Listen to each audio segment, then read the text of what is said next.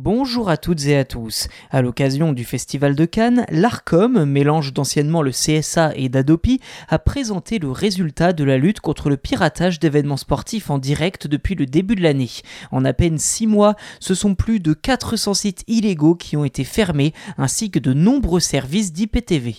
Depuis janvier, l'un des champs de bataille prioritaires de l'ARCOM n'est autre que la lutte contre le streaming illégal d'événements sportifs en direct.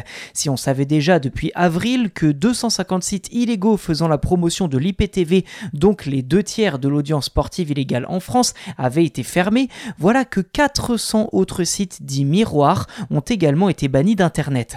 Pour rappel, l'IPTV est un service par abonnement illégal permettant de capter toutes les chaînes existantes sans avoir à s'abonner à chacune d'entre elles. Les sites miroirs, quant à eux, et comme leur nom l'indique, ne sont que des répliques des sites originaux. Les fermer ralentit l'activité des pirates, mais ne s'attaque pas à la source. Ces derniers peuvent facilement remplacer le site miroir supprimé par un autre. D'ailleurs, chaque site pirate possède généralement plusieurs dizaines de sites miroirs pour se protéger et continuer de proposer son contenu.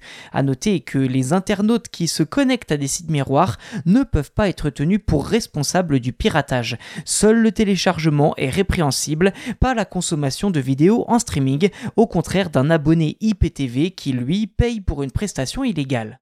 Dans le détail, l'ARCOM a vu l'audience sportive illicite baisser de 37% sur le premier trimestre 2022. Concernant les championnats de football de Ligue 1 et de Ligue 2, la consommation de contenu piraté a même diminué de 76% entre février 2021 et février 2022. Idem pour la Ligue des Champions sur la période avec une baisse de 77%. Par ailleurs, l'ARCOM précise que la fréquentation des 10 principaux sites de streaming illégaux français est en chute libre depuis ces dernières années. Alors que ces plateformes représentaient 73% de la consommation en 2017, elles constituaient seulement 34% au premier trimestre 2022.